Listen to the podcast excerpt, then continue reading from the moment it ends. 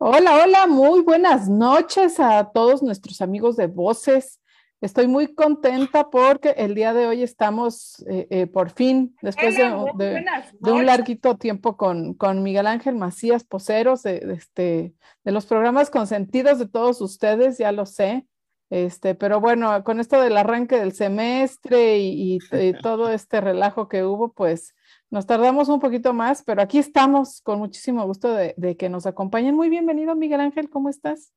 Muy contento de estar aquí de nuevo contigo, mi querida Rebe, con todos ustedes, amigotes, compartiendo una vez más temas de, interés sobre lo que nos van haciendo peticiones, sugerencias y bueno, pues aquí, aquí andamos.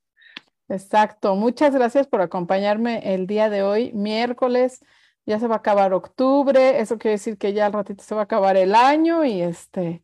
Ya. Ay, y, sí, qué año, ¿no? sí, sí, sí.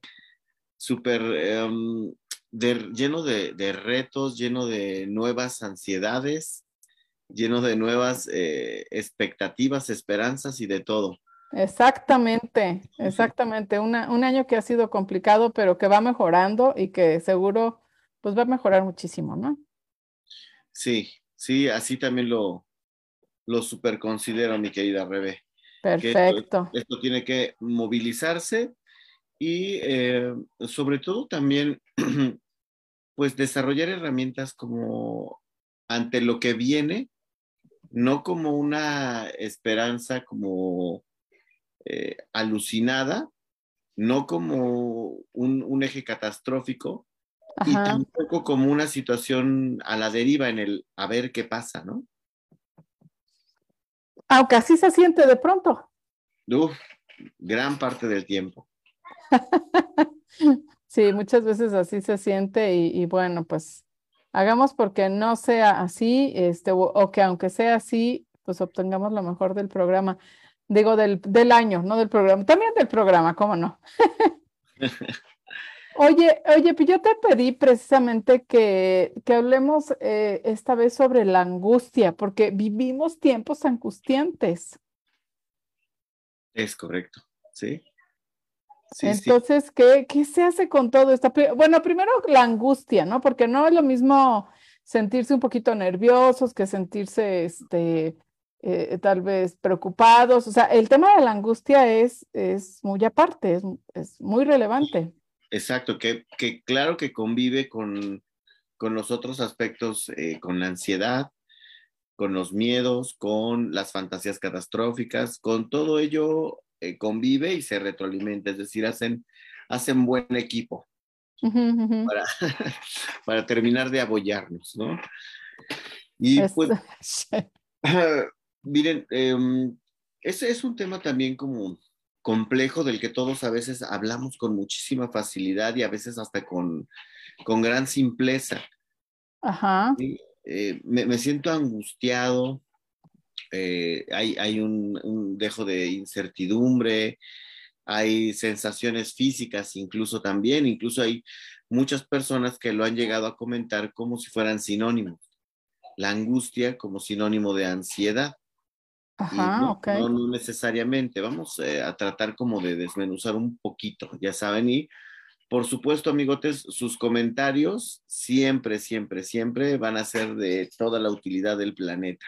Por favor, sus comentarios, sus preguntas, sus anécdotas.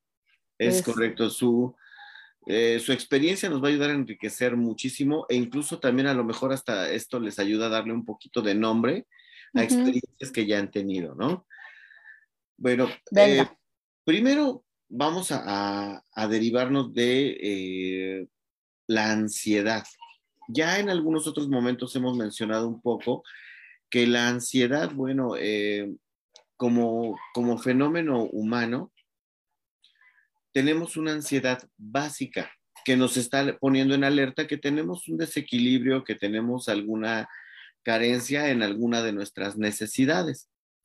Por ejemplo, ¿no? Cuando, cuando tenemos hambre, siempre procuro este ejemplo porque es muy básico. Pero cuando tenemos hambre, ¿cómo sabemos que tenemos hambre? Ah, pues porque sentimos el huequito en el estómago, porque sí.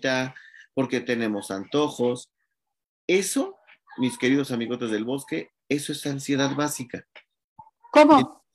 Así es, porque te está diciendo que hay un desequilibrio en tu organismo. Y gracias a la ansiedad, eh, sobre todo esta ansiedad básica, puedes empezar a reconocer una, eh, una necesidad para movilizarte, llevarlo a la acción y poder cubrir esa necesidad. ¿Sí? Por eso, eh, aquí cuando, cuando empezamos a identificar formas de ansiedad en diferentes necesidades, si ubicamos la pirámide de Maslow, para, pues, bueno, para, para, para, varios amigotes que, que, no sepan sobre esta pirámide de Maslow, es una, forma de identificar las necesidades humanas de acuerdo al, autor este Abraham Maslow, ¿sí? que va poniendo como por jerarquías. Pero no quiere decir que cuando subimos a una nueva, eh, a un nuevo peldaño, se anula el otro. No, se van sumando. Una vez, o sea, son acumulativos, como dirían. Es correcto. Por ejemplo, miren, tenemos cinco necesidades que propone este Abraham Maslow. La primera son las necesidades básicas, ¿sí? Que tienen que ver con todo el organismo y todo lo necesario para lograr una homeostasia, un equilibrio de cuerpo y una, una, adaptación física óptima. Un organismo que está bien adaptado, que está bien eh, eh, como resuelto, ¿sí? En, en, la mejor manera posible de sus necesidades biológicas, queda disponible al ambiente. ¿Cómo lo podemos ver fácilmente en los niños? Cuando un niño está bien alimentado, cuando está saludable, parece explorador de National Geographic. Sí. Anda tocando, anda moviendo, anda de aquí para allá, ¿cierto? Sí, sí, sí. ¿Por qué? Porque una vez que, que el organismo está saludable, se puede adaptar a la exigencia del entorno, que es el segundo peldaño. El segundo peldaño es seguridad. La seguridad deriva de qué tan consistente es nuestra realidad. Y por decir consistente es como decir permanente. Cuando una cosa continúa, las personas empezamos a experimentar seguridad. Por ejemplo, llegas a tu casa y si tienes mascotas y la mascota no ladra, no, no te maulla, ¿qué empieza a ocurrir? Pues empieza a generar una sensación de ansiedad. Ese rollo de, qué raro, no salió el perro o llegas a tu casa y hay algo que no es esperado, por ejemplo, que la puerta esté entreabierta, causa muchísima ansiedad, porque mi necesidad de seguridad no tiene la consistencia. Algo bien simple, incluso que estás viendo una película y de repente, eh, por alguna razón, hasta se te va la luz o, no puedes concluirla, es una forma de ansiedad. ¿Por qué? que no es tan grave. Es, correcto, es normal, es normal, es esperada. ¿Por qué? Porque mi cerebro tiene una necesidad de concreción. Ajá. ¿Vale? Tenemos dos peldaños que se llaman necesidades deficitarias porque yo no las puedo producir, dependo del entorno para cubrirlas, tanto okay. como de seguridad. ¿Sale? Ahora, una vez que tenemos estas dos, vamos a otras necesidades en las que yo soy más partícipe. ¿sí? Tenemos una necesidad de pertenencia. Un organismo que ya se adecuó bien, que empieza a fusionarse con el entorno, se encuentra con otras personas. Y esas personas nos van dando un lugar de acuerdo a los roles que vamos construyendo. Sí. Los roles nos dan identidad. Si a un niño chiquito tú le preguntas qué es una mamá, no te va a dar ningún concepto de maternidad te va a decir qué hace y cómo funciona de acuerdo a su experiencia una mamá. Te da de comer, te da besitos, te da este, te castiga si, si la riegas, ¿no? Y, eso que, y eso que es este, para un niño, la mamá es de lo más básico e indispensable, ¿no? Ajá, ok. Entonces el niño va generando, va sumando, va asociando que el rol de la mamá es nutrirlo, Ajá. Es, eh, brindarle un, espacio seguro, Y entonces va confiando, se van sumando, ¿te das cuenta? Se van sumando los peldaños, no se pierden. Esa pertenencia me va dando identidad. Me voy dando cuenta que tengo un nombre, me voy dando cuenta que tengo un rol. ¿Qué hace la mamá? ¿Qué hace el papá? ¿Qué hace el hermano? ¿Qué hago yo? Ajá. ¿Sí? Esos roles nos van dando identidad, es decir, nos van identificando con objetos, con cosas, con circunstancias, ¿sale? Por eso, en, en, la pertenencia, cuando uno de esos roles se rompe, no se cumple o cambia drásticamente, ¿qué crees? Nos genera ansiedad. Me da ansiedad que tú cambies conmigo. De repente yo le hablo a mi mamá y mi mamá no me contesta. Ansiedad. Luego, luego, sí. Es, decir, lo que quiero, quiero eh, dar a entender con esto que voy explicando es que cada peldaño va generando su forma de ansiedad, ansiedad básica. Oye, y son este, eh, unas son más tranquilas, digámoslo así, o sea, no, no es una ansiedad tan grave, pero conforme se van acumulando, esta ansiedad va siendo más importante. Ah, allá vamos ahorita. Ah, ok, ok. Déjale en el tintero porque esa es de oro, ¿sale? Ok, ok. ¿Sí? Bueno, una vez que tenemos los roles, yo eh, no genero mi propia autoestima, que ese sería el cuarto peldaño, autoestima. ¿Sale? Yo no genero inicialmente mi autoestima, esa deriva de la pertenencia. Es decir, si tú me dijiste que yo soy buena persona, que soy un buen niño, eso empiezo a hacer. Te la crees, te la vas creyendo. Exactamente, y entonces voy, voy teniendo la idea de que soy buena persona. Y tú me dices, es que eres tremendo, es que eres un burro, es que este, eres lo peor, me creo esa parte. ¿Sí? Y o sea, nos vamos validando a partir de lo que otros dicen. Es correcto. Es decir, nosotros, nosotros eh, eh, como seres sociales estamos muy predeterminados por la cultura y el entorno. Pero conforme vamos siendo y a lo mejor vamos teniendo eh, experiencias diversas, ya no, ya no está aquí mi mamá que me diga que soy bueno o malo. Ahora yo solito lo puedo decir. Hay una fortaleza como hacia la autodeterminación. Y ahí es donde la autoestima se vuelve más compleja, porque culturalmente lo que hemos entendido de la autoestima es que es que se trata de quererse mucho. ¿Y qué te crees?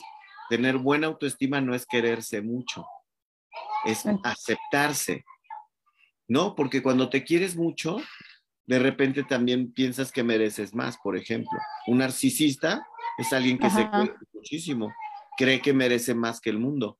Ajá, ajá, sí, claro. Entonces no tiene una autoestima saludable.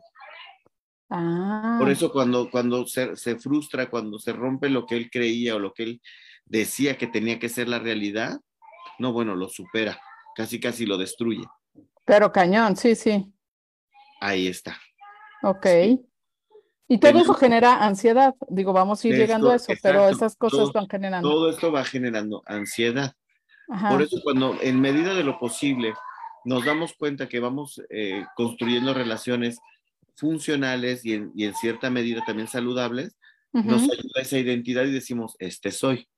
Ajá. Invertimos. ¿cierto?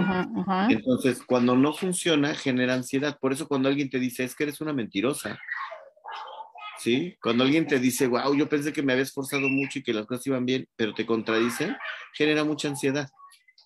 Te das cuenta, pero ¿cómo? ¿Por qué dijo eso?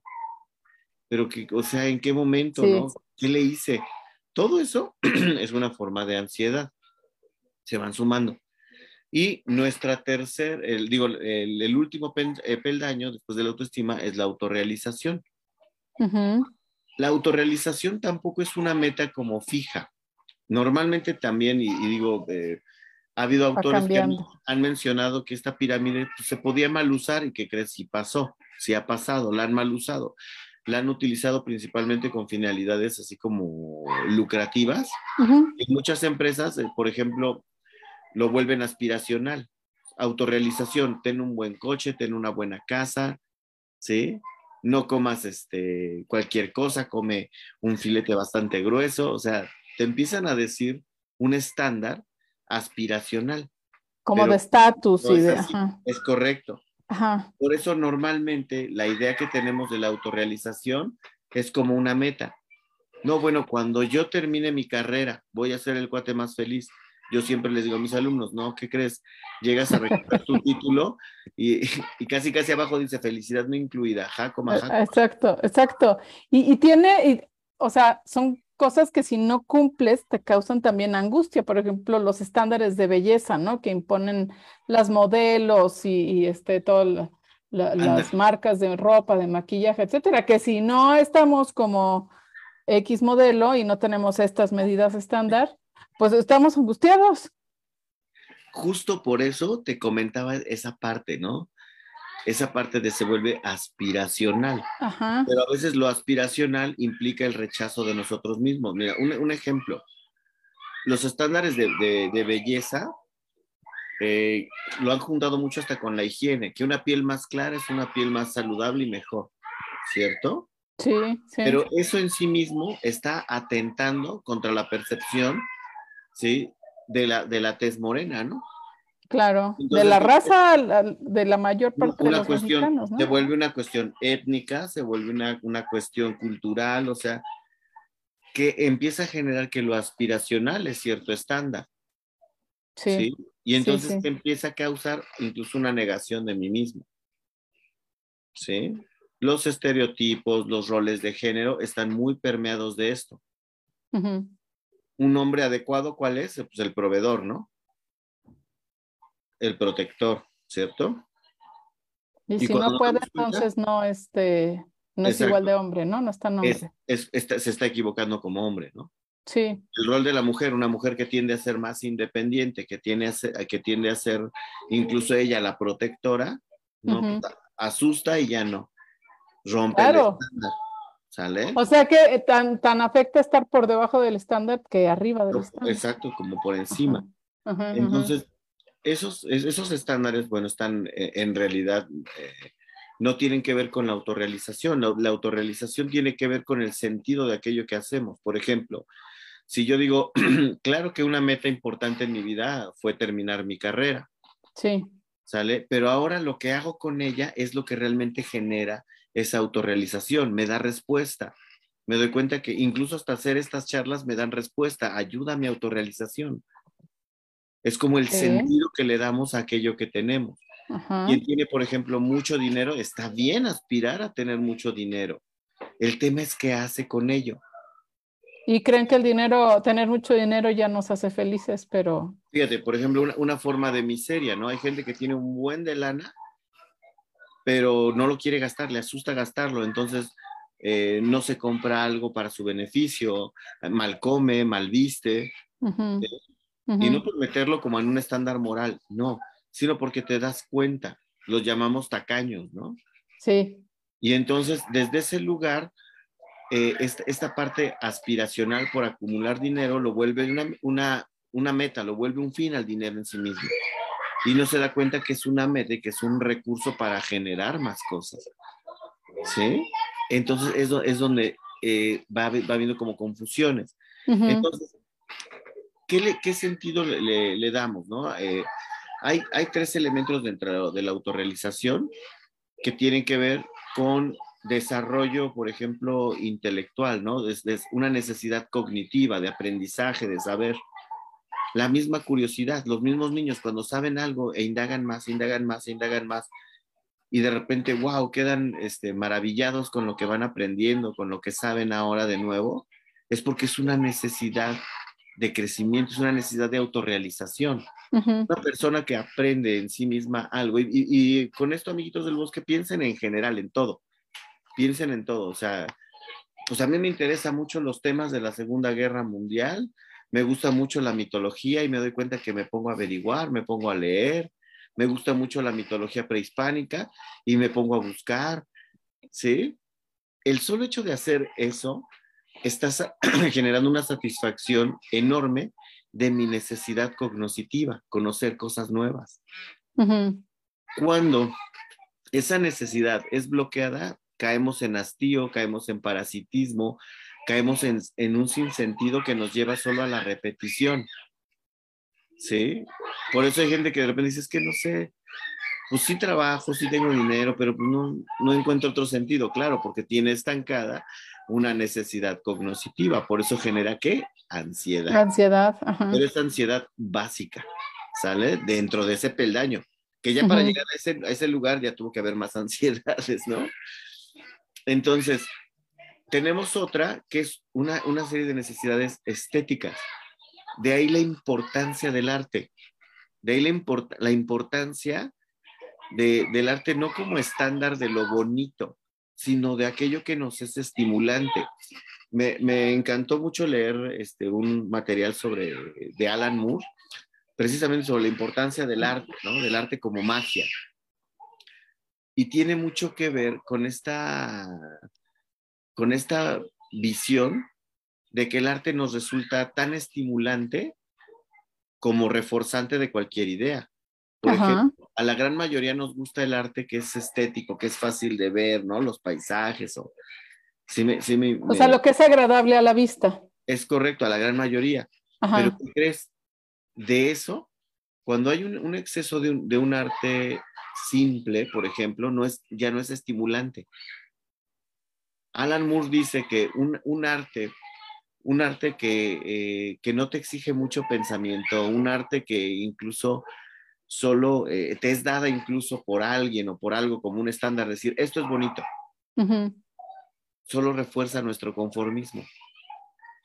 Vamos a verlo, digo, y no voy a meterme mucho en esto, ¿no? Pero la música que es de repente más comercial, es, música muy fácil de seguir, no, no te estimula a otra cosa.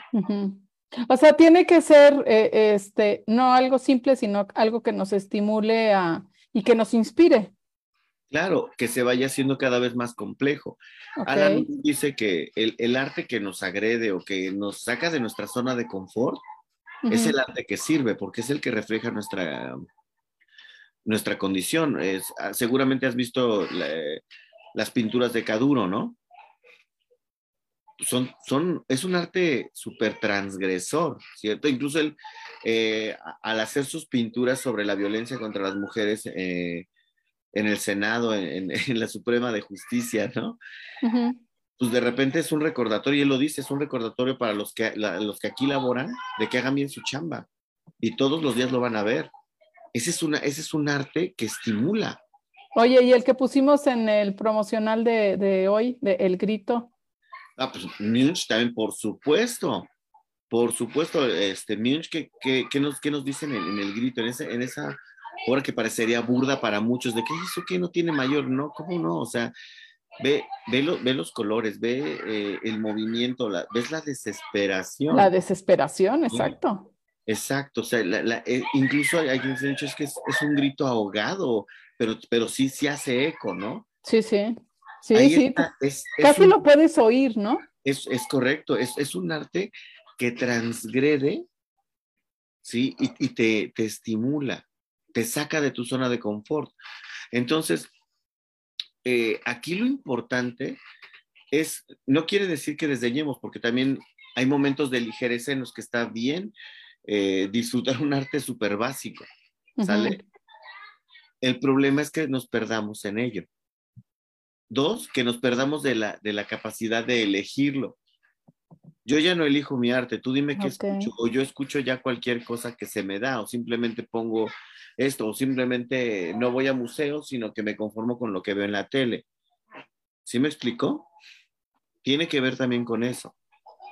Entonces, tenemos una, tercera necesidad de, eh, dentro de estas esferas de, la autorrealización y es una trascendencia, una necesidad de trascendencia.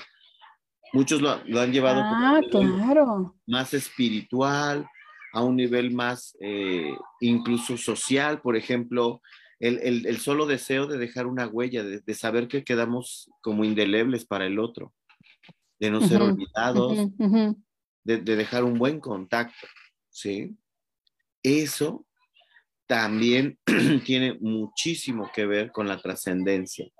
Ir más allá del tiempo con el otro, incluso nuestra cultura, ahora que vienen días de, este, eh, de muertos, pues se tratan de eso, de la trascendencia. Totalmente, sí, sí. No, no, olvidar al que quedó atrás, que en su momento a lo mejor ya no habrá quien nos recuerde.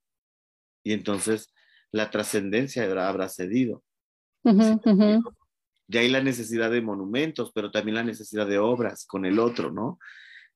La necesidad de, este tipo de contacto. ¿Sí? Entonces, todas estas eh, van teniendo sus formas de ansiedad. Las llamamos ansiedad básica porque son necesidades fundamentales. Pero ahora, sigamos una, premisa que, que, plantea el mismísimo Freud. Oye, y ahorita leemos este, los comentarios, porque ahora sí hay harto ah, comentario. Ah, babu, padrísimo. Sí. ¿De una vez? Ay, pues nos, mira, nos ¿Eh? Bueno, acabo con ah. Freud. Ah, déjame terminar esta idea, porque si no se me... Sí, sí. Eh, Freud nos dice que un organismo que no cumple sus necesidades tiende fácilmente a la neurosis. Ajá. Todo organismo que no cumple una necesidad. Entonces, imagínate, tiene las otras necesidades, eh, por ejemplo, lo hacemos por cultura. Vamos a, por estudiar, por enfocarnos en el trabajo, pero mal dormimos y dejamos de comer. Ajá, sí. ¿Qué pasó con la necesidad básica? Todos la estamos forzando. Llega el momento que, por supuesto, eh, una persona que se exige mucho en el trabajo y se brincó la comida va a ser una persona particularmente irritable. Sí, claro, o no durmió bien. Eso va a generar y va a acumular ansiedades. Ahorita vamos con ello.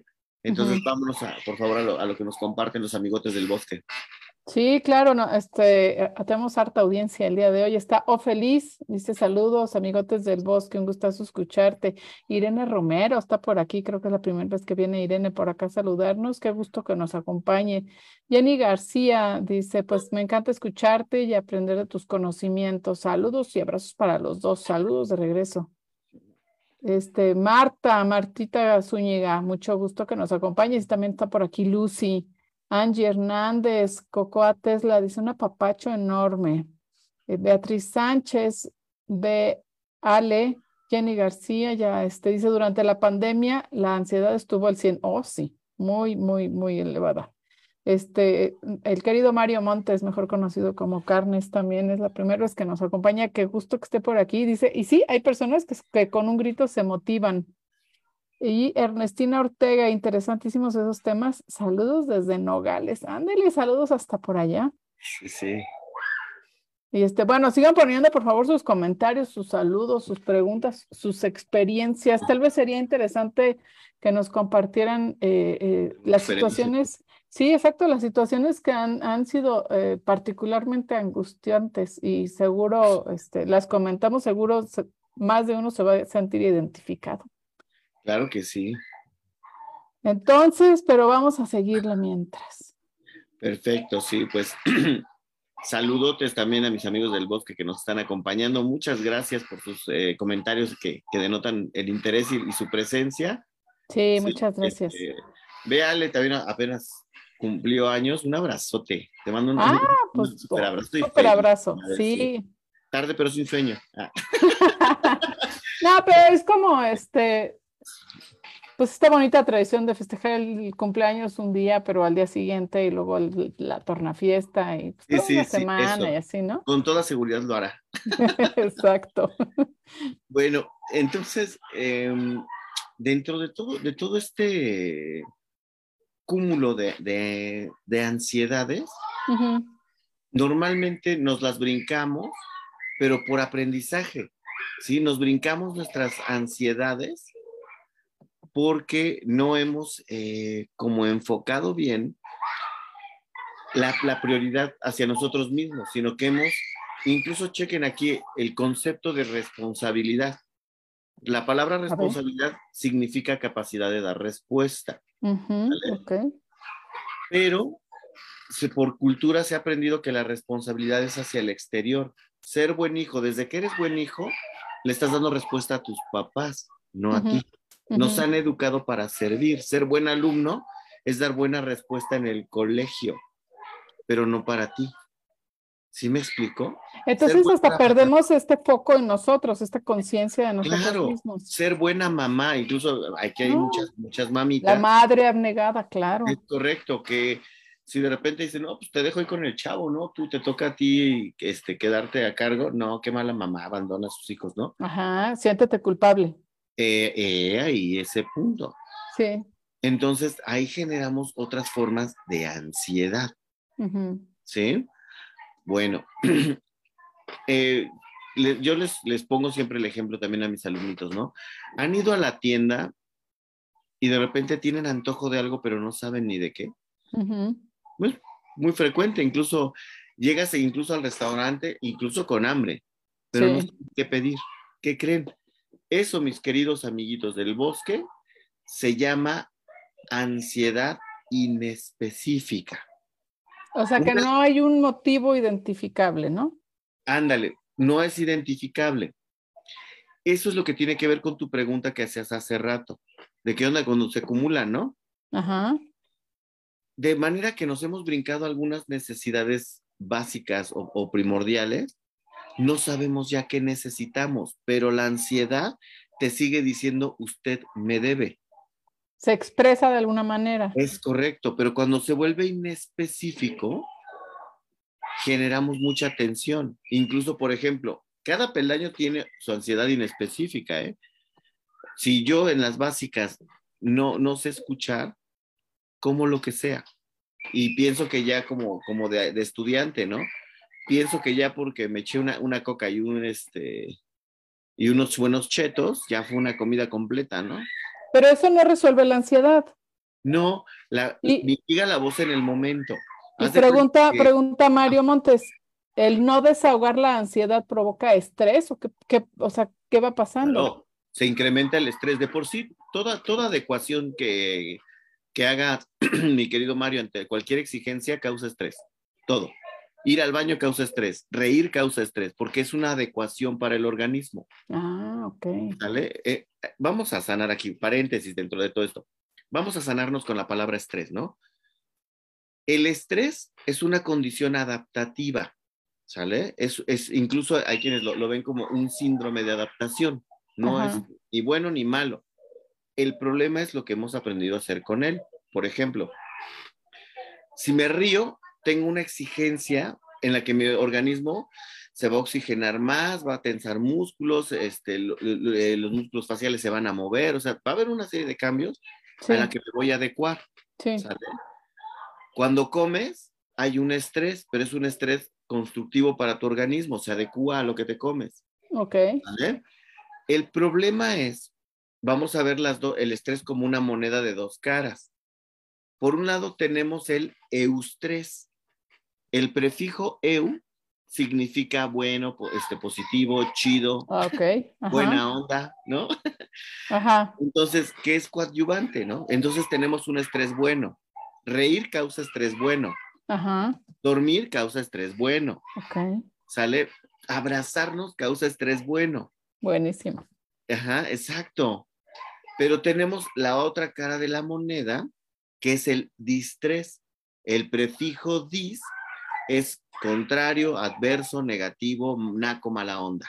¿Sale? Ok, ajá. Y entonces cuando te dice que es adverso, ¿de dónde viene? De la acumulación e insatisfacción del eustrés. Ok. Por ejemplo, llorar causa incluso una cantidad de endorfinas tan chida que es la que nos causa el descanso. Pero ¿qué pasa, amiguitos del bosque, sobre todo los hombres, cuando no lloramos? No liberamos esas endorfinas, entonces lo convertimos así en distrés, porque creen que tenemos más problemas cardiovasculares los varones. Ah, ¿Cómo crees? así de grave. Las cardiopatías se consideran una enfermedad de género que afecta más a, los hombres. Y que creen, amiguitos, tiene que ver con no llorar, con no expresar, con nuestra, es que Sí, es liberador, o sea, llorar sí es liberador, es correcto. Claro. Sí, sí, sí. Claro. Ir al baño cuando corresponde pero ahí te estás aguante y aguante y aguante y aguante y aguante.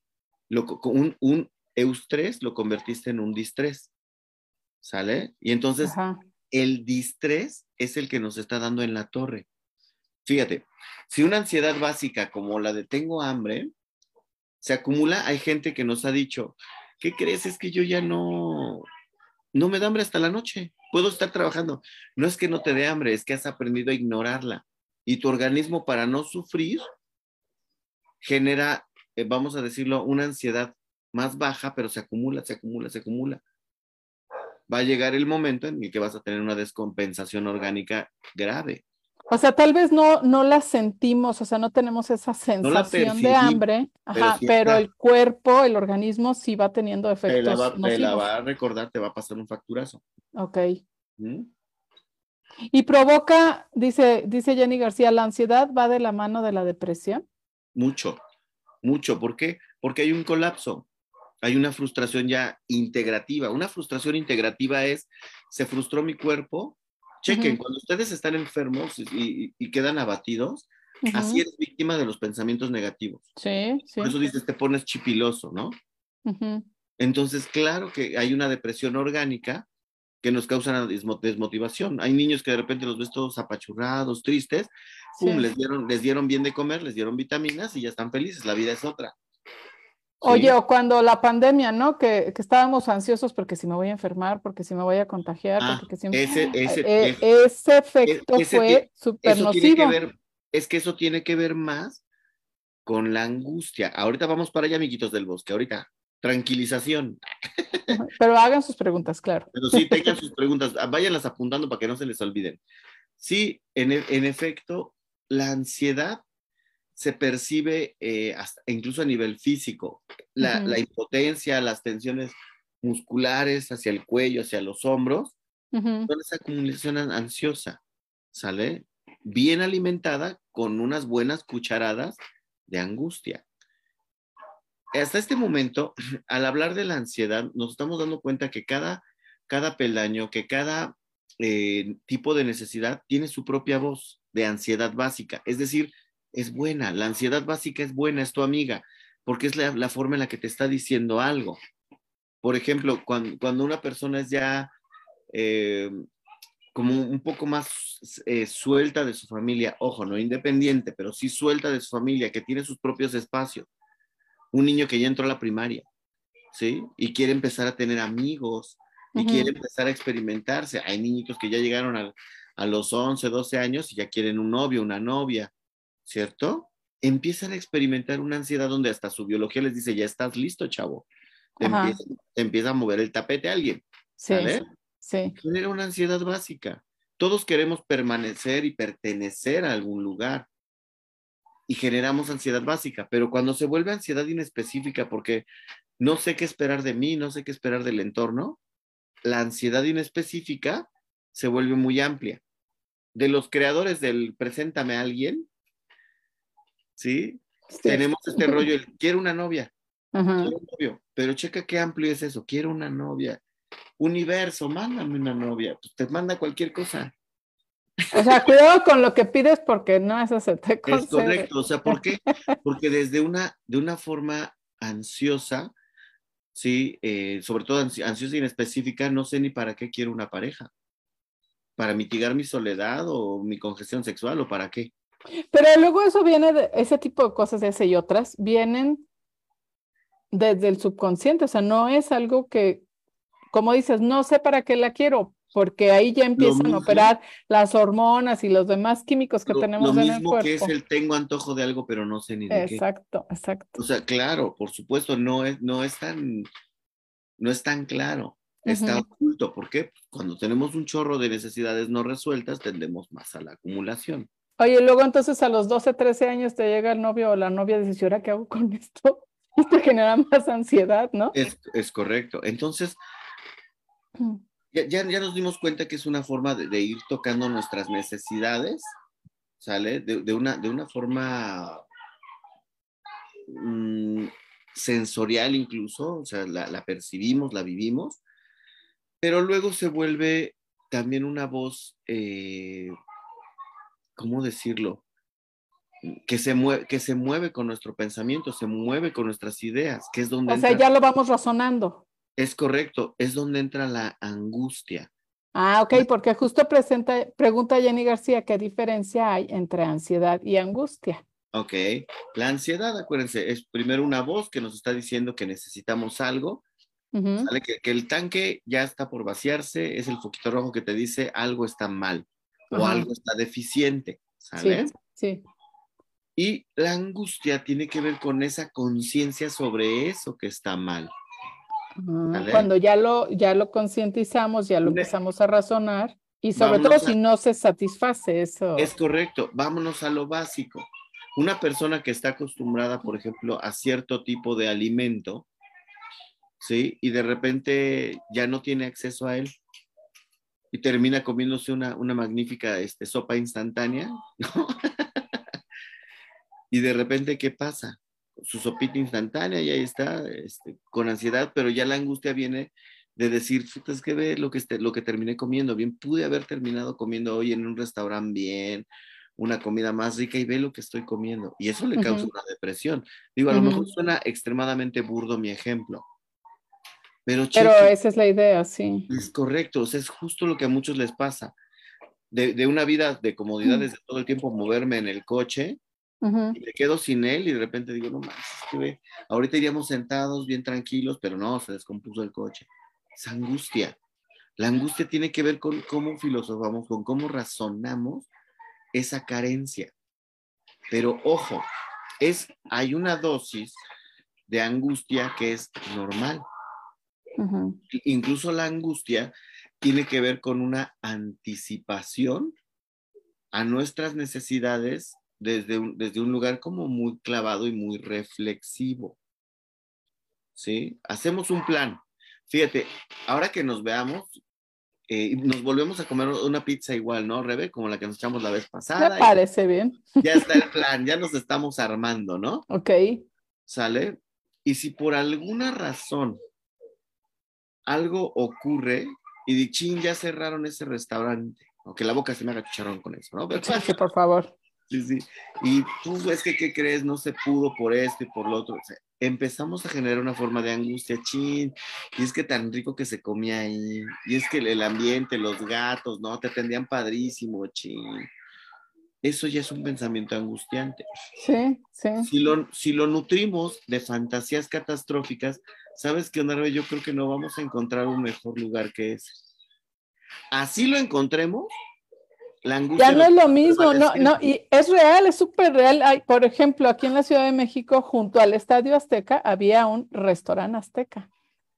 Décadas duró, seguramente alguno de los que nos este, está viendo llegó a ir ahí, ¿no? Incluso era muy, mucha tradición ir al partido y al restaurante azteca. Y este, y, y ya, un día lo cerraron y hicieron una tienda ahí de, de estas de Grupo Azteca y ya no existe ese restaurante y tiene ya un ratote que lo quitaron, pero pues yo que soy de por aquí del sur, tengo varios conocidos que, ay, si te acuerdas del restaurante hasta que sí hay ese fideo seco, no lo he comido igual en ningún otro lugar. Como dices, quién sabe si es cierto o no, pero, pero cuando pasabas y lo veía, este, ya no lo ves, ay, me va a dar algo. Angustia, chequen, nos da la garantía de que hubo un momento donde ya no vamos a poder sentirnos igual de nuevo. ¿Ves? Mario Montes también fue ahí. ¿Sí? E, es que sí, era, era leyenda ese lugar, ¿no? Y, así hay, este, está, está lleno de ejemplos, seguro, este, claro. de todas las ciudades, ¿no? Sí, e, e, es correcto. Y entonces, ¿qué nos pasa cuando esa angustia por la fugacidad, por darnos cuenta que las cosas cambian, nos empiezan a atormentar. ¿Qué pasa cuando cambia nuestra rutina? Muchísimo. Por ejemplo, vamos a ver lo de la crisis de la pandemia. El solo hecho, fíjense, desde dónde empezó la angustia. La ansiedad todavía no estaba presente, pero desde el solo hecho para muchos de saber que no, que no, eh, que no íbamos a salir, que así de un día para otro, no, ya nadie en la calle, nadie sale. Y eso que nos lo dosificaron, nos dijeron 15 días o tres semanas. no, manches, no manches, no manches, no manches, ¿es en serio? Hubo, hubo chavos, digo, aquí está, este, la voy a ventilar a, a mi super amigota del bosque, a Cocoa, este, ella me decía, ay, no, hasta le hacía la broma, no, dicen que va a durar un año, y su hermana se puso a llorar, ¿no? Fue un, fue un pues impacto muy fuerte, ¿no? De, ¿En serio? Y pues se cumplió, ya llevamos más tiempo, ¿no? Se aventó esos años. Y cacho, y en lo que, bueno, no se ha quitado, amiguitos, no, no, no, este, no se confíen.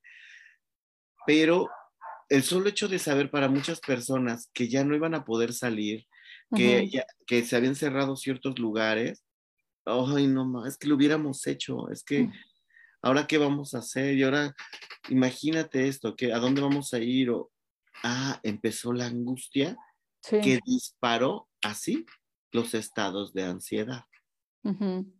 Sale la tensión muscular, las taquicardias. Si a eso le sumamos. Las gastritis. la, hipocondria se disparó. El insomnio. hay una listota, ¿no? Y eso, si se suma, por ejemplo, a la fantasía, eh, mucho también se ha identificado que la angustia es un exceso de futuro. ¿Sale? Exceso de futuro, eso me gusta. Sí, nos preocupamos. Exacto. ¿Qué tipo de futuro? Pues, es, es, la pregunta del millón, ¿no? Si, por ejemplo, ya tenemos esta parte de se rompió lo que conocíamos, de pronto ya no vamos a salir, de pronto eh, hay, hay, un cambio radical, ¿sale? Se convierte en, en angustia cuando nos futureamos catastróficamente. ¿Y si me contagio? Y si me pasa, y si le pasa a mi familia, y si bla, bla, bla. Y, a todos nos pasó que un día amaneces con la garganta irritada porque el polvo, porque el frío, por cualquier cosa, y, ya dices, tengo COVID, tengo COVID, seguro. El aspecto hipocondriaco, incluso muchas personas decían, no, ya siento la opresión, es más, estoy sintiendo este dolor, el no me alcanza el aire. Ya no me saben las cosas, llegaban, se hacían la prueba y les decían, no, está usted, es negativo. Y se desaparecían todos los síntomas. Yanni dice que también le pasó. Sí, sí, ahora sí que levante la mano. Este, todos los sí, levante la mano el que lo haya sufrido. Sí, claro. los, aspectos hipocondriacos fueron muchísimos, ¿sale? Entonces, ¿qué ocurre con esto? A través de la angustia, ya tenemos un abanico enorme. Tenemos exceso de futuros, tenemos eh, así como, como tipo este Doctor Strange, ¿no? He visto mil futuros, ¿no? Mil visiones. Y todos terminan mal. Todo, solo uno. Sí. solo en uno ganamos. Entonces, algo así nos ocurrió a todos. Y entonces, ¿qué pasa? En la angustia se rompe el presente. ¿Sí? Por eso de repente quiero olvidarme de ti, quiero dejar de hacer cosas, pero no puedo. Sí, no puedo. Se rompe el presente. Es correcto. Quiero enfocarme, por ejemplo, quiero enfocarme en mi trabajo, pero estoy piensa y piensa en mi familiar enfermo. Pero estoy piensa y piensa en los problemas que tengo familiares. Pero estoy piensa y piensa en que a lo en mejor. Que la renta. Es, en mil cosas. ¿Sí? Y entonces nos estamos futureando, pero no estamos en el presente. Entramos en una espiral muy alucinada de, todos los escenarios y todos los problemas y cómo buscar soluciones y etcétera, ¿no? Es de veras es una espiral de, pensamientos muy locuas. Y, cuesta mucho trabajo romper con eso y, y ubicarse en el presente, que es además lo más sano, ¿no? Exactamente. Exactamente, entonces mira, hay, una parte donde la angustia también nos previene, sirve para ponernos en alerta. Vamos a, darle ahora el beneficio de la duda. A ver, por favor. el beneficio de inocencia. La, una, una parte de la angustia nos sirve para estar en alertas a lo que viene. Desde el solo hecho de no, ¿sabes qué? No, no debemos dejar el jamón afuera porque se nos va a echar a perder y ya luego mañana con qué te hago tu sándwich, no, mételo al refri. la ropa, la ropa. Híjole, sí, parece que vaya a ver, el cielo se está nublando. ¿Sí? Hasta esa sola visión es angustia. ¿Sí? Nos prevé. No sabes qué, mejor si nos adelantamos porque yo creo que va a llover y la ropa, ¿no? Deje una ventana abierta o, para que no nos agarre este, la carga vehicular. Sí, sí, sí. Es una forma de angustia, pero es una angustia positiva. Nos ayuda a prever, ¿sale? El exceso de angustia es la que nos empieza a lastimar. ¿Por qué? Porque de ser este exceso de futuro, exige una forma de control en el presente que no tenemos. Sí. ¿Qué ocurre? Se va a convertir en impotencia y en frustración. Y eso El organismo queda en alerta. Es como, miren, eh, vamos, en el, vamos en, el vehículo, vamos en la, carga o en el transporte público y de repente falla. Sí. Falla, así, de, así de, simple, falla. ¿Se han dado cuenta, amiguitos del bosque, que dan ganas de bajarse y empezar a empujar el metro o de jalarlo desde adentro? Decir, anda, avanza, avanza, avanza. Ahí está. Nuestra angustia porque no voy a llegar, porque ya es tarde, porque esto no sé cuánto se va a parar, se empieza a disparar. Me pone en alerta, pero mi cuerpo dice, sí, pero pues ¿qué hago? ¿Me bajo a correr? ¿Empujo el metro? ¿Lo cargo la llanta? ¿O qué hago? ¿Cómo le hago? Sí. Entonces te empiezas a llenar de impotencia. ¿Cómo sabemos que esto es real? La impotencia se carga aquí. La espalda alta, incluso el cuello, hasta llegar al mismísimo Atlas. Aquí, Ay, sí que luego estás este. Es correcto. Es toda esa tensión porque generamos una, una fuente de impotencia. Tu organismo te dice, sí, ya estamos listos para echarnos a correr, pero creo que no podemos. Estamos en el metro. Estamos atorados, no puedes dejar el coche aquí. Entonces eso, eso es algo de lo más básico, ¿verdad? Es correcto. Y chequen, ya traigo aquí mi piedrota. Saber que, por ejemplo, que voy a llegar a arreglar problemas al trabajo, o incluso, es, que, me citaron mi jefe, me citó que quiere hablar conmigo. Ya vean toda esta, esta serie de manifestaciones Sí. De ansiedad, de impotencia. las manos. Las manos. Eso termina, termina por romperme. Termina mal. Termina mal. ¿Sí? Entonces, se vuelve super naco antidush, ¿no? Entonces, ya cuando, cuando empezamos a, a, generar todo esto, se somatiza y el cuerpo es el que empieza a pagar todas esas crisis. Sí. Sí, manifestaciones de, salud, este, primero no tan graves hasta un infarto, ¿no? Oh, no, pues hay un, hay un chorro. Entonces, por eso normalmente se ha asociado y se han tomado como sinónimos eh, la ansiedad y la angustia, porque en realidad son, son como dos carnalitas que van de la mano, ¿no? O sea, una, una, una activa a la otra y viceversa, ¿no? Hagan de cuenta que como en la, en la película del resplandor, ¿no? están las dos hermanitas, ansiedad y angustia de la mano. y Ted. Tal cual. Hola, Rebe. Sí, y ahí te están esperando. Entonces, eh, qué miedo. cañón. Entonces, ahora empezar a generar primero un, alto, detenernos, a ver qué sí está ocurriendo, qué sí puedo hacer, empezar a observar nuestra pirámide de necesidades, ¿no? por ejemplo, digo, sí, sí es cierto, yo agradezco mucho este, a, las personas que me han apoyado y hasta dado un jalón de, orejas, ¿sí? En, remitirme de nuevo a mi salud, ¿no? Decir, no, a ver, espérate. Ah, mira. ¿No? A ver, de repente, siéntate y come. O, a ver, date, date cinco minutos para comer. Ajá. Relájate, tómate tu agüita, pero hazlo con calma. Y yo digo, sí es cierto, o sea, sí, sí, comí bien, pero comí a la velocidad del rayo. Sí. ¿Sí? sí, es cierto. A ver, espérate, a ver, a ver. Si corremos vamos a ganar cinco minutos cuando vamos 20 minutos tarde, entonces ya mejor ve con cuidado, no vaya a pasar un accidente. Despacio que tengo sí, es cierto, me, me ándale, despacio que voy deprisa, ¿no? Eh, eh, son circunstancias que obligan a vernos en mi caso personal digo, sí, sí es cierto. O sea, yo como especialista del área de salud, de repente trabajo esto y, tenía un, rollo gástrico ahí ya muy dañado, ¿no? Y entonces digo, sí, escucho a mi doctora, escucho eh, a, las personas que me lo han reflejado mucho, que es gente que me quiere un montón.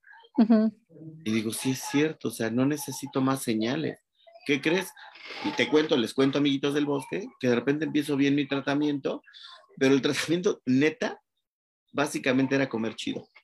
Comer a mi... A mi Así de fácil es, luego, sí, claro, claro. Empecé a comer más chido, más, más meterle a las verduras, meterle más a una dieta equilibrada. dije, sí es cierto, me doy cuenta que estoy viviendo de, de, tamales, guajolotas, este, tortas, quesadillas y demás, y no porque sean malas, sino porque el exceso causa distrés al mismo organismo para digerirlas, ¿no? Sí. Y entonces, cuando empecé a equilibrar esto, me doy cuenta que ya acabé mi tratamiento, sigo con la dieta padre. ¿Cambiaste hábitos? y me siento mucho mejor.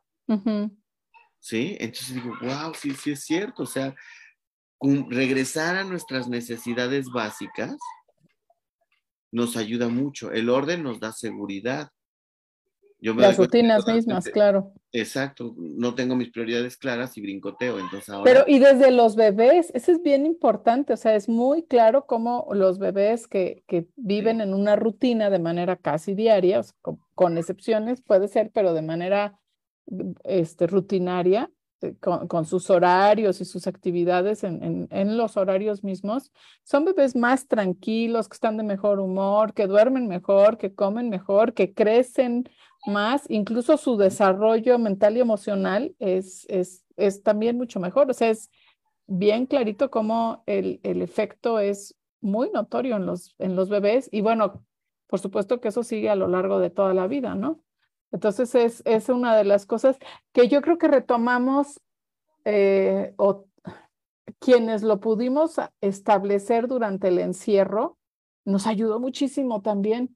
O sea, el que se levantaba tardísimo, a deshoras siempre, no, no dormía en las noches, dormía en el día, traía un relajo de alimentos, etcétera, eso fue doblemente angustiante. Y quienes sí teníamos que levantarnos a cierta hora porque la clase, porque el trabajo, todo en línea, etcétera, y, y, sigues, este, es una rutina nueva, pero una vez que la logras establecer, entonces también te da cierta, o aún mucho seguridad, ¿no?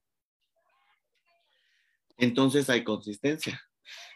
Fíjate, dice, pregunta Jenny, ahorita lo, seguro ya vamos a llegar a eso, cómo se maneja la ansiedad. Y Mario Montes dice, yo aprendí para combatir la angustia, resolver lo que se pueda, empezando por lo más fácil y no preocuparse tanto por lo, lo que no se puede resolver o dejarlo al final. Pues sí, sí, porque empiezas con lo más fácil, que aunque sean cosas más fáciles, tal vez más pequeñas, lo vas sintiendo como un logro, ¿no? Como un, ah, palomita, esto ya, ya no me preocupa. Ahí, ahí entonces, ¿qué podemos hacer?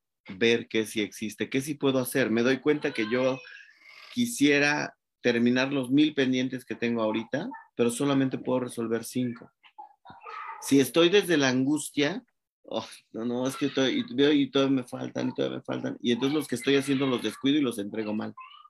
Oye, ¿cómo dicen que tender tu cama es importante porque representa un logro y una cosa hecha así desde temprano, ¿no? exacto, exacto. de hecho, mira, tiene que ver con la construcción de un, hábito de seguridad, ¿sale? La seguridad se genera a través de la consistencia. Cuando nuestros actos son consistentes, generan mucha satisfacción. ¿Por qué? Porque es algo que tienes en control. Te da seguridad. Sí. Y eso te anima a seguir resolviendo otras o a minimizar lo que no este, lo que pensamos que era muy grave, ya lo tal vez tiene una dimensión un poco más realista. Así es. Y al tener esa dimensión en la realidad, ¿sí? Nos facilita un chorro de cosas. ¿Sí? ¿Sí? Nos hace sentir equilibrados, nos hace sentir en, en control, en orden. Por eso incluso, ¿qué se dice con los niños chiquitos? Es importante que tengan responsabilidades desde chiquitos, desde camina, pues, se lleve su pañal, ¿no? Que te Que carguen sus juguetes. Sí, que te ayude a levantar algo, o sea, muchos decimos, ay, déjalo, está chiquito, ya cuando sea más grande, ya cuando sea más grande tienes un, un no, ya no de 10 años, un pubertote, que te manda al diablo, y yo, ¿por qué? ¿No? Exacto, no, hay consistencia. Los cambios en nosotros mismos. Si no tenemos consistencia de, por ejemplo, llegan nuestros, este, nuestros hijos de la escuela y que, que, se ritualice, te lavas las manos, este, te quitas tu uniforme este, y vamos a comer. ¿Sí? Cuando sea, hay hábitos, los mismos niños sienten una seguridad. Y de repente llegan a un lugar diferente y eso no pasa, les da ansiedad, dicen, no manches, ¿qué hora qué va a pasar?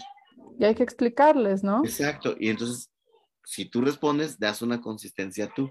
Incluso hasta, hasta cuando le dices a tu hijo, ¿sabes qué, hijo? Eso que me preguntas, no lo sé, pero podemos averiguarlo. ¿Te, te, gustaría?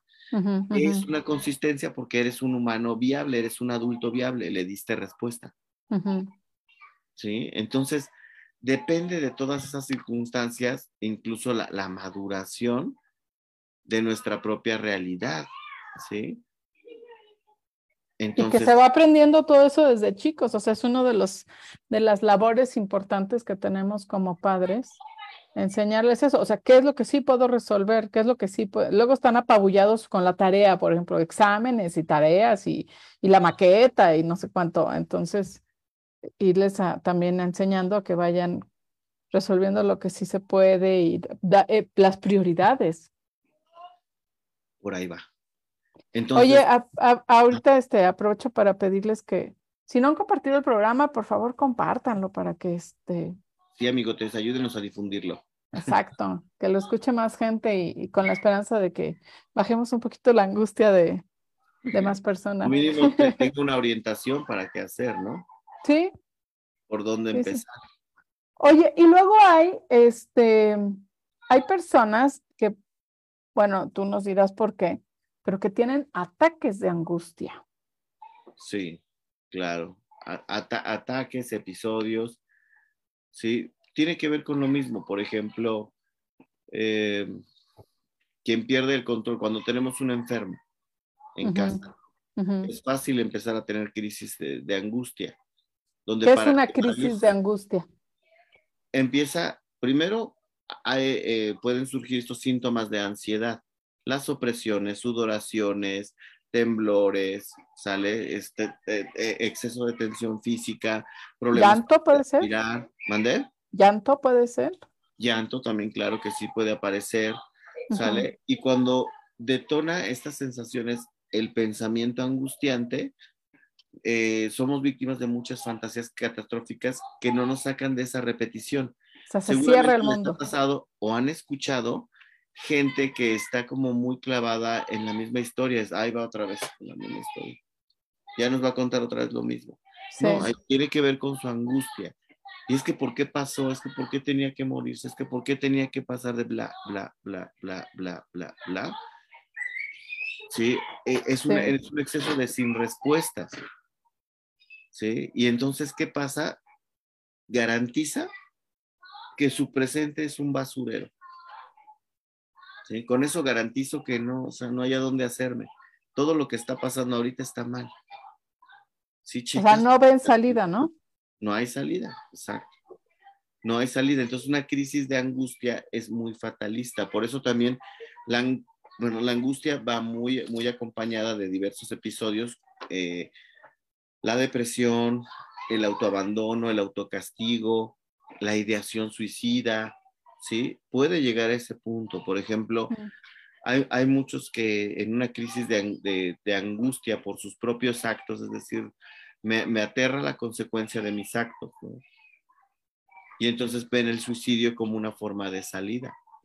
y, y, tiene muchas, muchas lindes, desde querer pagar el error hasta incluso proteger a los demás de sí mismo. Por eso, ¿cuántas personas no, han llegado a decir eh, en algún momento, no? Yo estaría mejor muerto, ¿no? Ustedes estarían mejor sin mí. Son esas formas simbólicas de la anulación. Dice, dice Jenny, a mí me pasó con mi papá, falleció de COVID y no pude dormir durante varias semanas.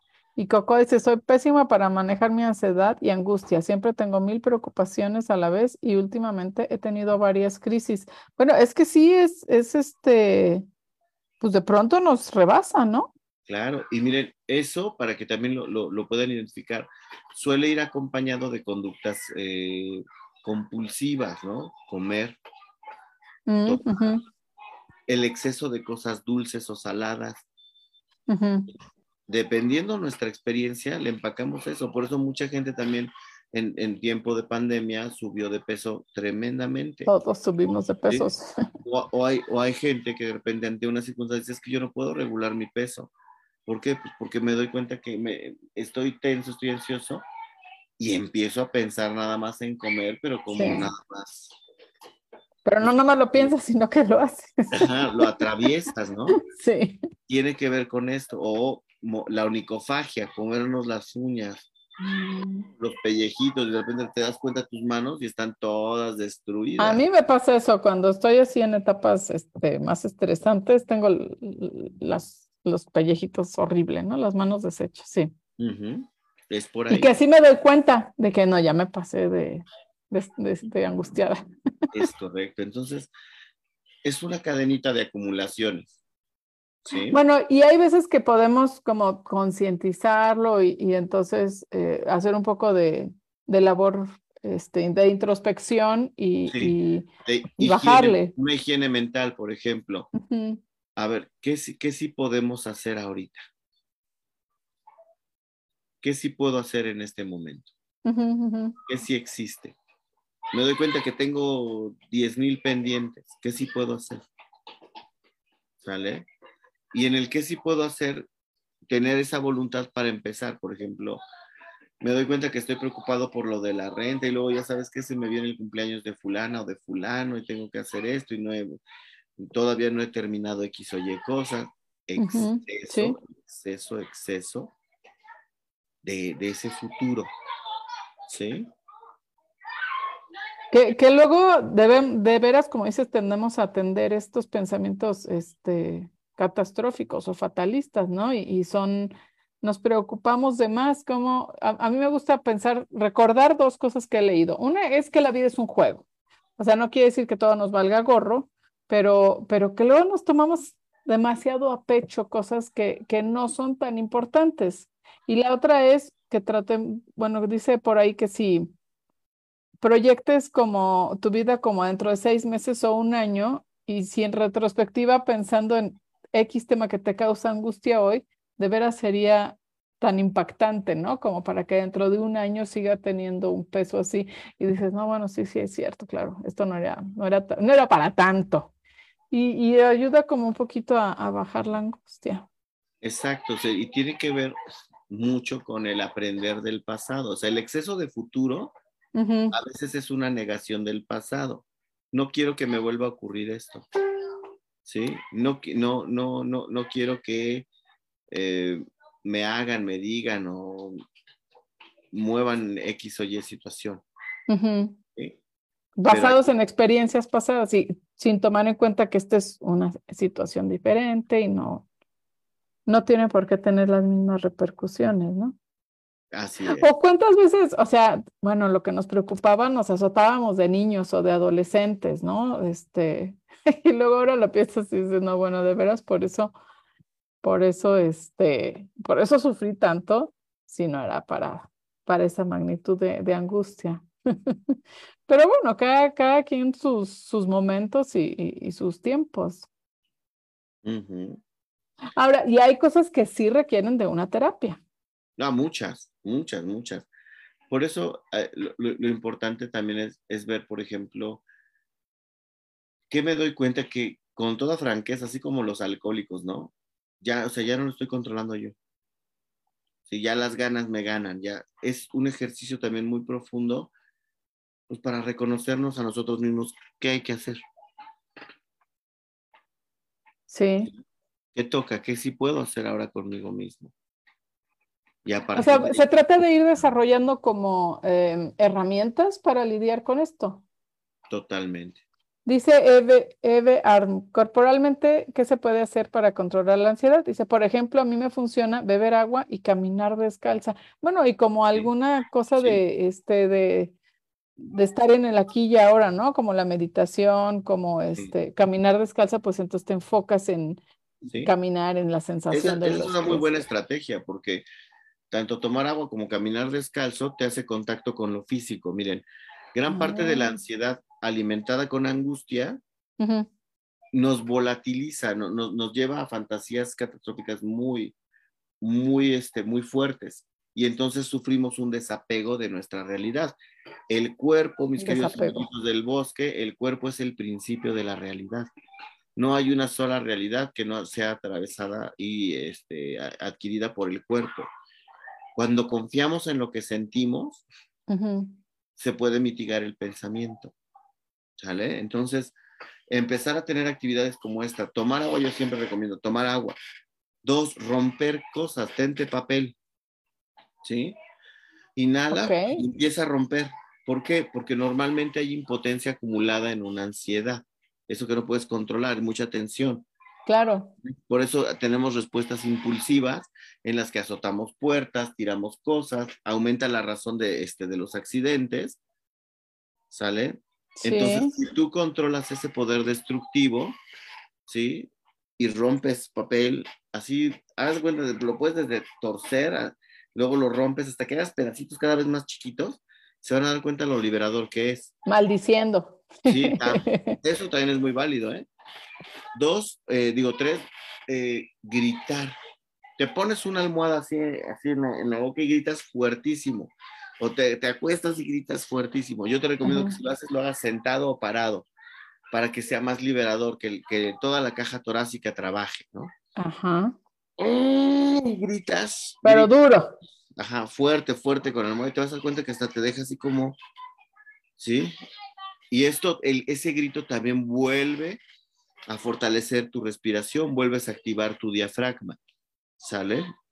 Es, son, son, son tips como de primera mano. Otro, ducharse, lavarse la cara. ¿sí? pone, sí, eso te pone mucho en contacto este, contigo mismo. Con, la circunstancia, ¿sale? Otro, empezar a pensar eh, desde un lugar de mucha ayuda, es decir, a ver, me doy cuenta que quisiera ya tener respuesta de X situación, ¿no? Y también veo que lo que puedo hacer es esperar. ¿Sale? equilibrar y también veo que solo puedo esperar. ¿Sí? Cuando logramos hacer ese equilibrio de, no, ahorita lo único que puedo hacer es esperar. ¿Sí?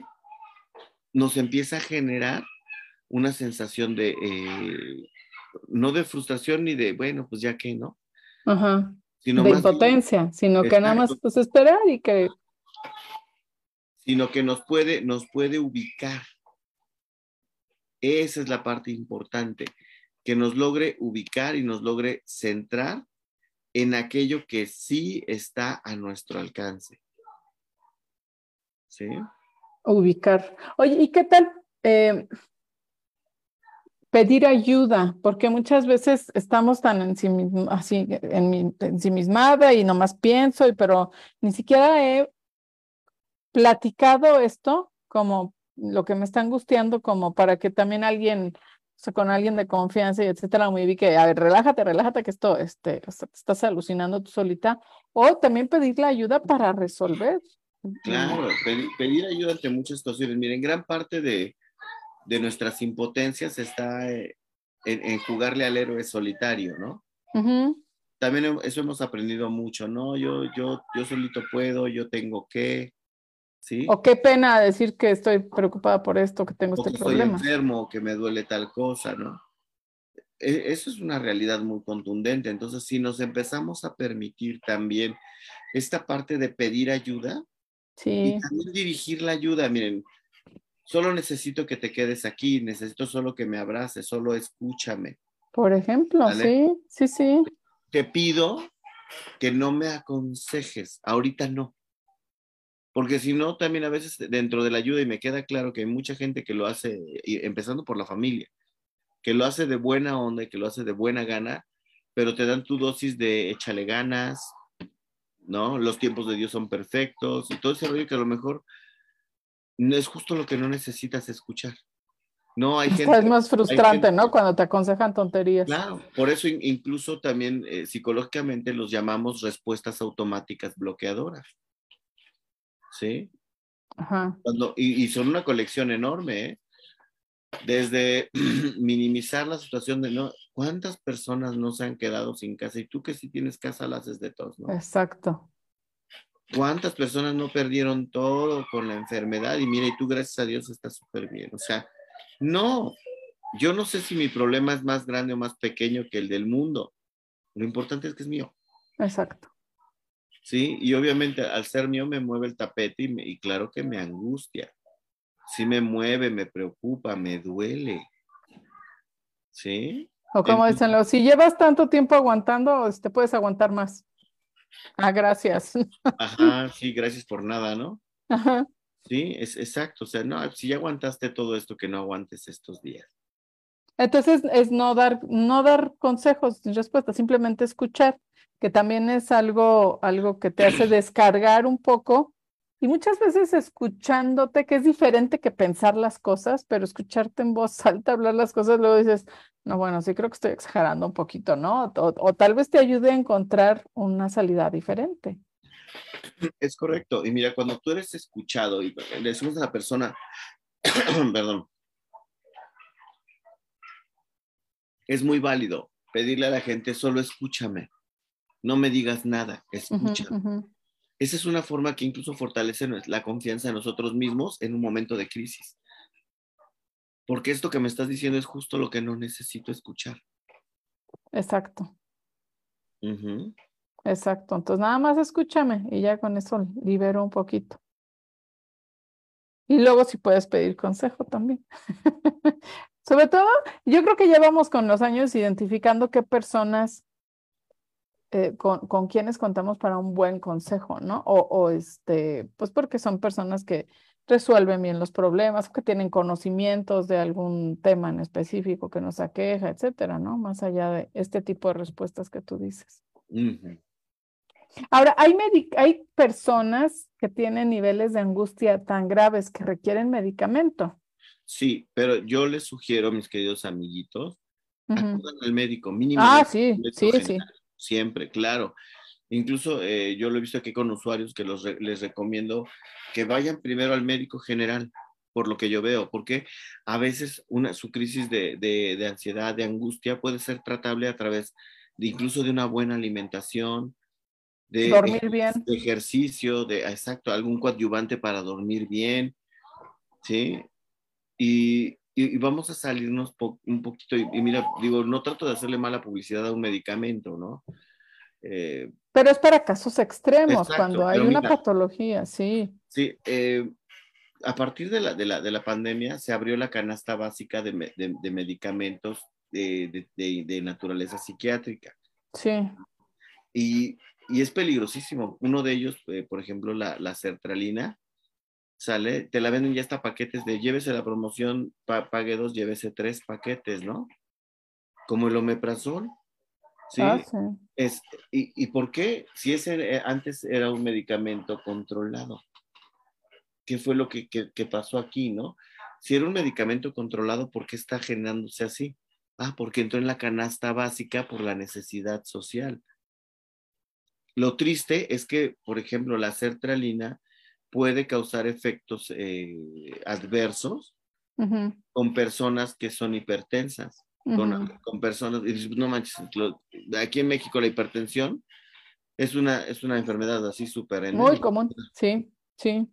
Entonces dices, si de cada 10 por lo menos hay 6 personas que tienen problema de hipertensión, por lo que Imagínate. desde el solo hecho del estrés, etcétera, y se están medicando con, con, este, con este tipo de, este, de, pues, de, medicaciones, este, pues lo que se está causando, ¿sí? Puede ser un daño este, posterior. O, pueden causar adicción, ¿no? Que entonces en lugar de resolvernos algo, pues es otro problema adicional. A, veces la, adicción que se genera más con los medicamentos de nueva generación. La dependencia. tiende a ser más de una dependencia psicológica, ¿sale? Y también se mueve mucho con esa fantasía de, es que a mí me ha hecho bien, siempre me ha hecho bien, me ha hecho bien. Llevo años tomándolo y me cae muy bien. Ajá, exacto, llevo años tomándolo y no creo que sea adicto, ¿no? Sí, claro. Y hay, gente de verdad que para que te des cuenta del efecto de, eh, de, este, de la hipocondriasis que ha crecido, con el solo hecho de que lo tenga en la bolsa, que tenga ahí sus pastillas en, en, Oye, sí, ya se sienten tranquilos.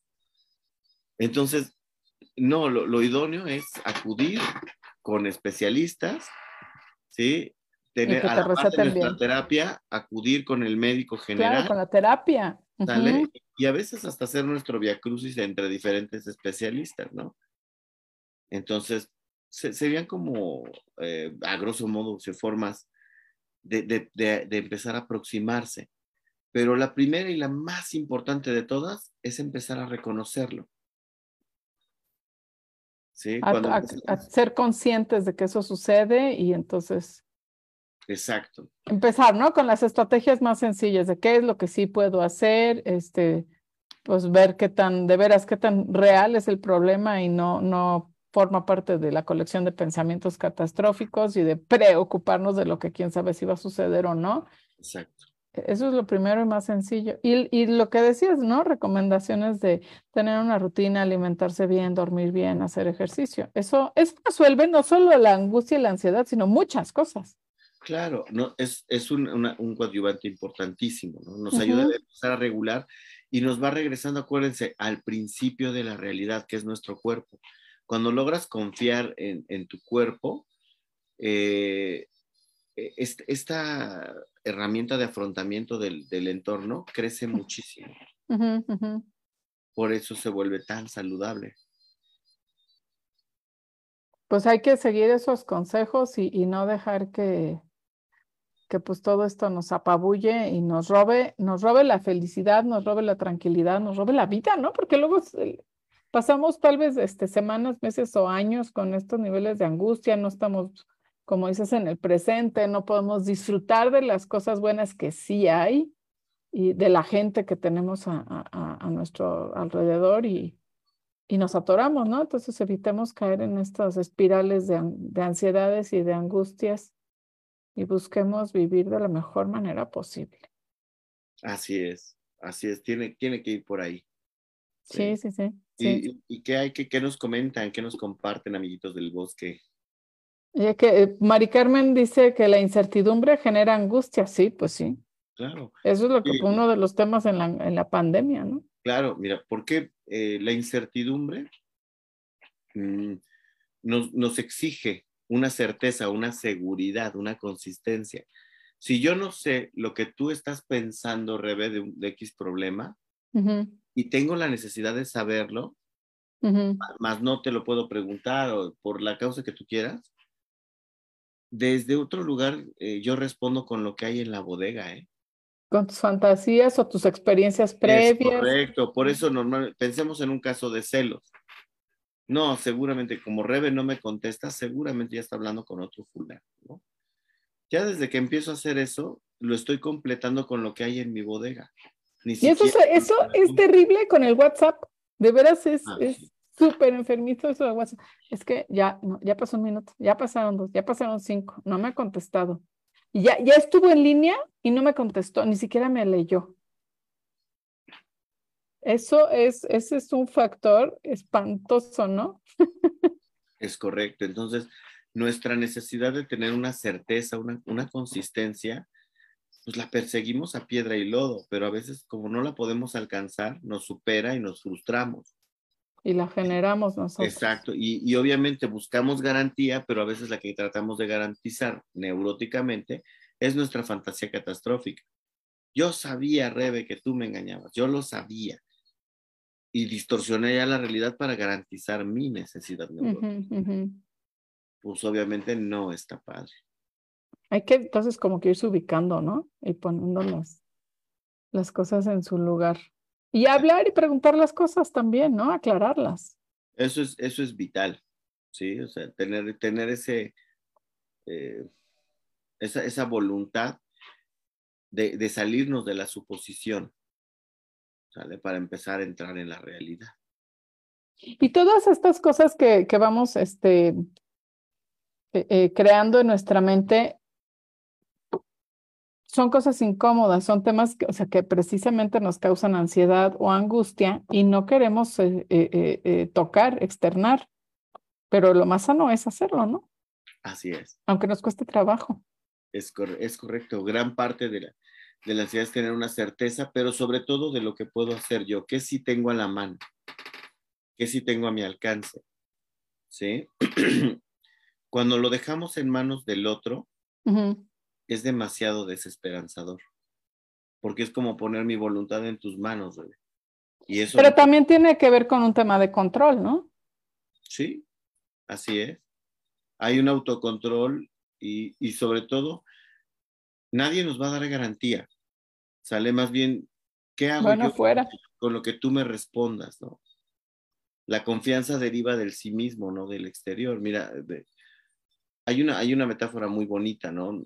Eh, la, fianza en, el mundo antiguo marinero es el punto donde este, del barco donde se pueden hacer las amarras que le dan seguridad al barco. Por eso un barco con fianza no se hunde. Ok, ok. Y entonces, sí se han dado cuenta que hasta en las, hasta las pelis, ¿no? De, este, de, de, navíos antiguos, eh, los agarra la tormenta y amarren las velas, amarren tal, y sí, porque eh, eh, le, da, le da fianza al barco, ¿sale? Solo hay dos fianzas que se hacen al exterior del barco y son temporales, el ancla y el muelle, ¿sale? Si entonces más bien es un trabajo interior propio. Exacto. Si un barco va a acompañar a otro, toma incluso cierta distancia, ¿eh? Sí, claro. No, no se amarra al otro porque si no ambos se hunden. Sí. Entonces, la confianza es personal. Cada uno de nosotros somos ese barquito. ¿Dónde llego y tiro mi ancla, no? Cuando salgo de mi casa y que es mi, que es mi puerto y voy a trabajar y llego a un lugar nuevo o llego eh, al consultorio, a lo mejor ahí tiro mi ancla.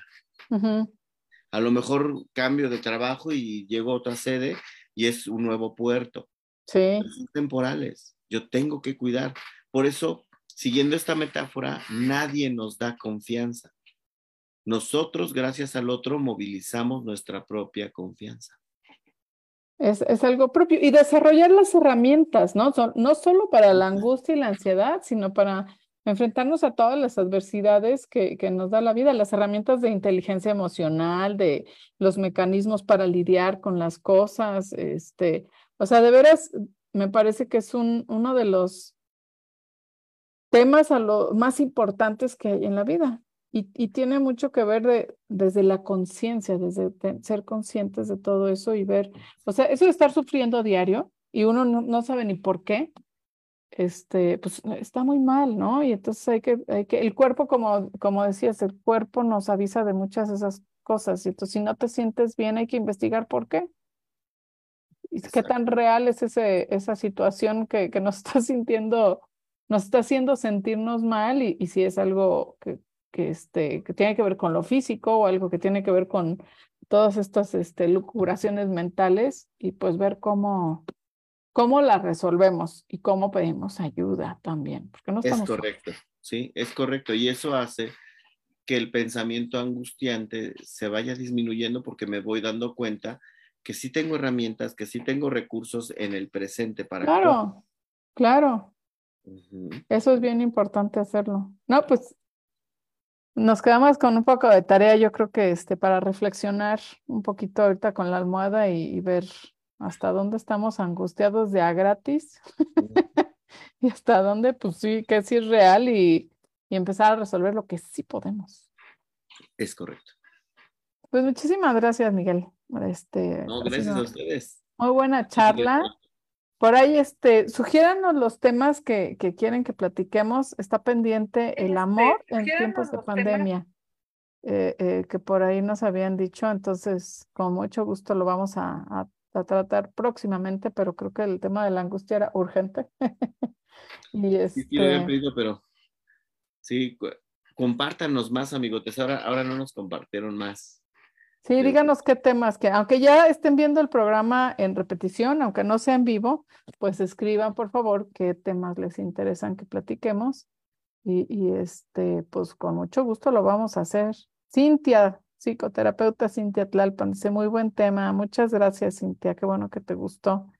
Este, el amor en tiempos de pandemia, dice Jenny García. Claro, lo vamos a, a programar pronto. Y este, escríbanlos, de veras, estamos nosotros para platicar de los temas que a ustedes les interesen y de los cuales quieran saber. Y los, sobre todo los temas que, pues, que nos preocupan y que vivimos, ¿no? Que, queremos, este, o sea, esto no es clase en, la universidad, sino son temas que nos interesan porque de alguna manera nos afectan y, y los vivimos, ¿no? Entonces, por ahí compártanlos. Gracias, Mario, por la felicitación. La traición, dice Mari Carmen. Amores tóxicos. Ah, sí, es muy bueno. Amores tóxicos. Entonces, sí, muchas gracias. Traición, amores tóxicos y amor en tiempos de pandemia. Mucho de amor. Pero este, sí, muchas gracias. Muchas gracias a ustedes, este, Laura, Grise, gracias por compartir Gracias a ustedes por acompañarnos, por estar aquí, por compartirlo también. Y este, muchas gracias, Miguel, por compartir tu conocimiento y tus, tus consejos para, para sobrellevar un poquito todo este mar de sentimientos adversos. Sí, es todo un show, pero muchas gracias. Saludos, mi querida Mari. También por ahí el amigo Tequinoch. También. por ahí está. Sí, muchas gracias, amigotes. Jenny nos manda besos a los dos. Muchas gracias, Jenny. Besos, para ti también. Este, y nada, mil gracias a todos, tengan muy buena noche, eh, este, sean felices, angustiense menos, preocúpense un poco menos. La vida es un juego y hay que llegar a la meta final despeinados, con las vestiduras rascadas, este, raspadas, este, los tenis este, todos hechos pomada y todo, pero eso será señal de que de veras vivimos la vida y a eso venimos, a vivir. Eso, gracias. Muchas gracias, nos vemos muy pronto con otro programita. Muchos saludos a todos y cuídense, sean muy felices. Rompiendo traumas generacionales. Ándele, pues sí, lo que también es muchísimo, ¿eh? Eso también es un muy buen tema, sí, claro. Sí, lo sí, podemos hasta ligar con el rollo de la traición. Están ligados, claro. Mucho. Claro que sí. Muchas gracias, Cocoa. Y muchas gracias a todos. Nos vemos muy pronto.